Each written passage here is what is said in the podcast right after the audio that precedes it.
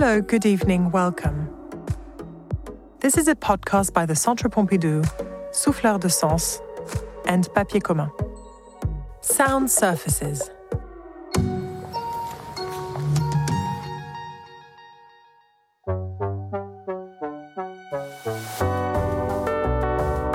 Jean Dubuffet, The Winter Garden, 1968 1970. As I approach Jean Dubuffet's Winter Garden, the first thing I notice is a large white door with irregular edges, like a rock or a piece from a giant jigsaw puzzle.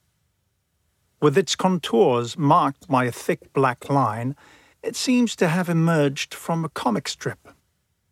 The door opens on the right and leads to a dark space. We have to go up three steps to go to it and walk through this strange opening. I take the opportunity to run my hand along it.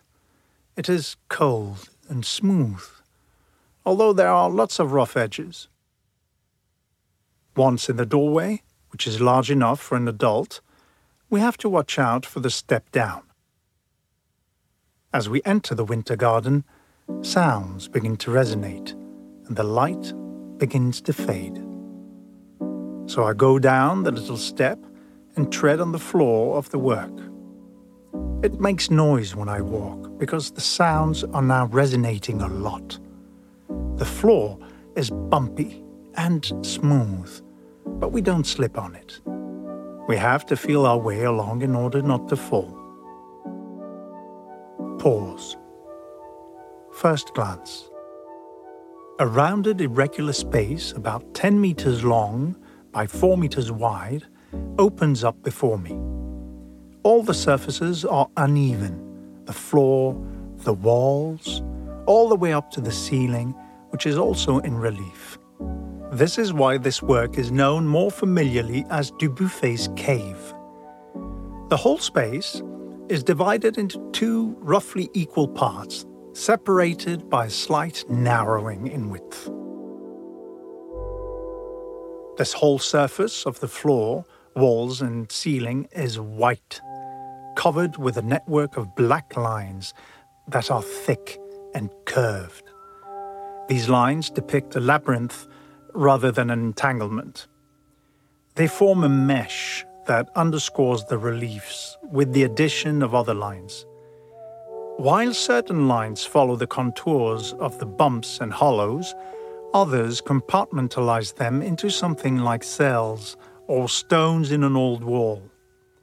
The Winter Garden was made by Jean Dubuffet in 1968 during his period known as the Hourloupe. During this time, he made pictures covered with these same black lines.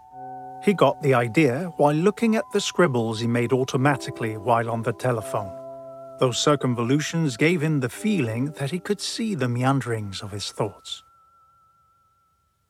But let's keep walking.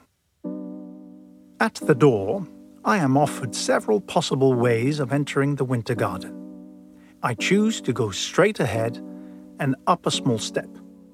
I find myself on a platform that stretches out irregularly to the left. From there, I see another platform stretching in the same direction with a bottleneck in the middle.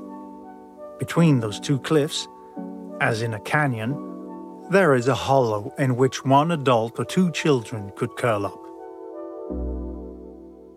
I turn around and look toward the entrance door and notice that a sort of sunken channel runs around those platforms, like a riverbed. I take two careful steps from my platform toward the back. It goes down a little, but I steady myself on a flat shape and find myself in the middle of the cave where it narrows. A projection emerges from the wall. I take a step closer, touch it, and let my hands follow a black line that follows a rounded hump. A black line surrounds it. I stroke the wall as I make my way all around the ship. I knock my finger as if knocking on the door. I can feel and hear the hollow behind the material. I continue on from this point and let myself be guided by the rough humps and hollows along the wall. As I advance, I enter into the second space in the cave. My right hand rises and descends toward another level that is pleasant to follow, like a gently curved handrail on stairs. I arrive at the back, quite a bit lower than the entrance. Pause. Here, I can sit down and lean my back against the end wall. I am in the darkest part, facing the entrance, but I enjoy the light coming through the doorway. I see the black lines like pathways I can take that begin to delineate shapes. The Winter Garden now seems to be a great drawn game in which I can find figures all the shapes fit together like the countries of an enormous continent or the districts of a big city, making up a giant jigsaw puzzle in relief. The sounds of other works in the museum come to me. A film with the cries of birds, wind, or a horse neighing. Each time I move my legs, a dull sound emerges. I knock my hand in different places and hear more or less muffled sounds depending on the hollows behind the wall. Back to the door. It's time to leave. I get up and continue to follow the rounded wall from the back of the cave. Again, the wall creates a sort of ramp at hand level I am on the other side of the central recess. A sort of buttress rises from the floor to the ceiling and breaks through. After this, the very rounded wall turns gently to the right, bringing me closer to the door. I have to go down into a little hollow. I then find myself lower down than the first platform where I was when I entered the cave last stage of the journey.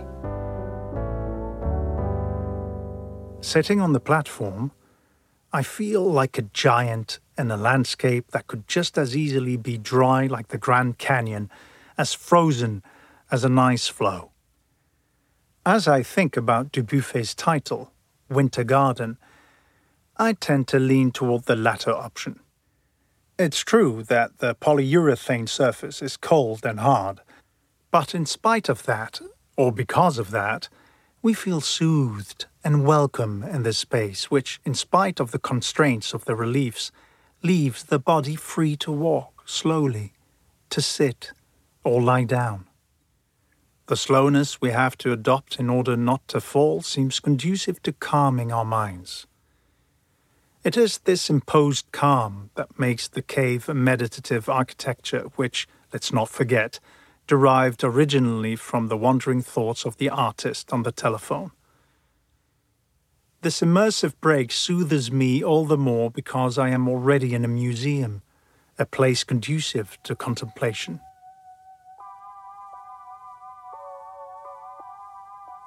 Going down the three steps as I leave, the museum seems livelier than before. The immersive break is really just as relaxing as if I had taken a break on a sofa amidst the peace and quiet afforded by bare trees in a winter garden.